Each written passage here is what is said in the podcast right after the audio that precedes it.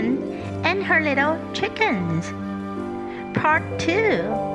今天我们要讲的是母鸡和它的小鸡们第二部分。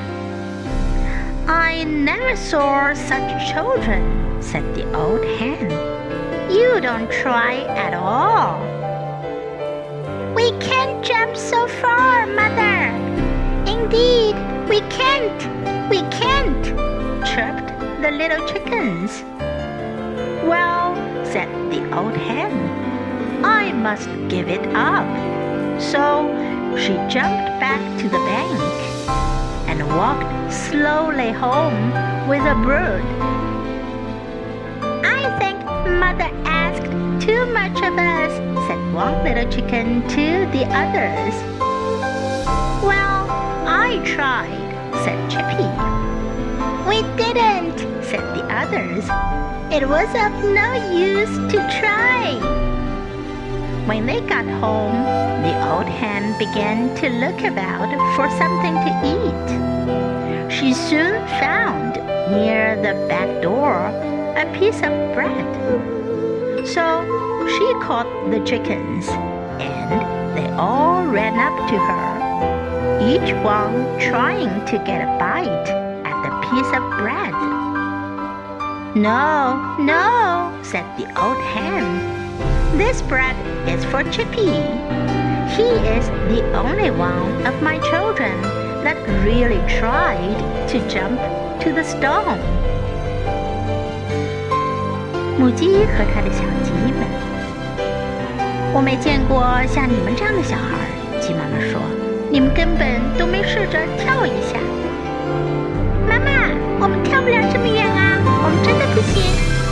小鸡们叽叽喳喳地说：“算了。”鸡妈妈说：“我只能放弃让你们跳过来的打算了。”它跳回岸边，带着小鸡们散着步回家了。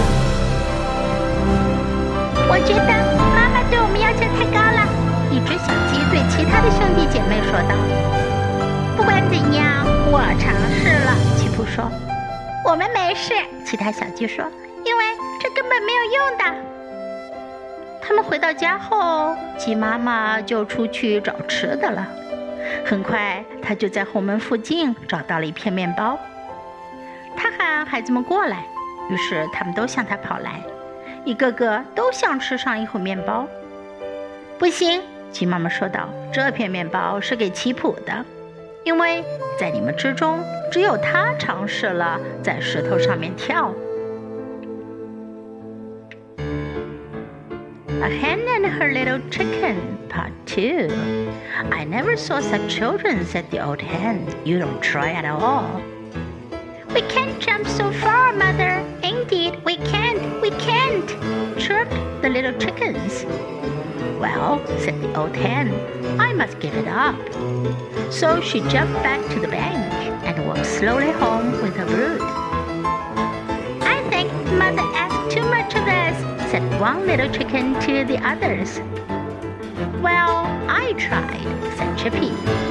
We didn't, said the others. It was of no use to try.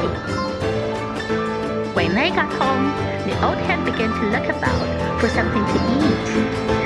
She soon found near the back door a piece of bread. So she caught the chickens and all ran up to her, each one trying to get a bite at the piece of bread. No, no, said the old hen. This bread is for Chippy. He is the only one of my children that really tried to jump to the stone.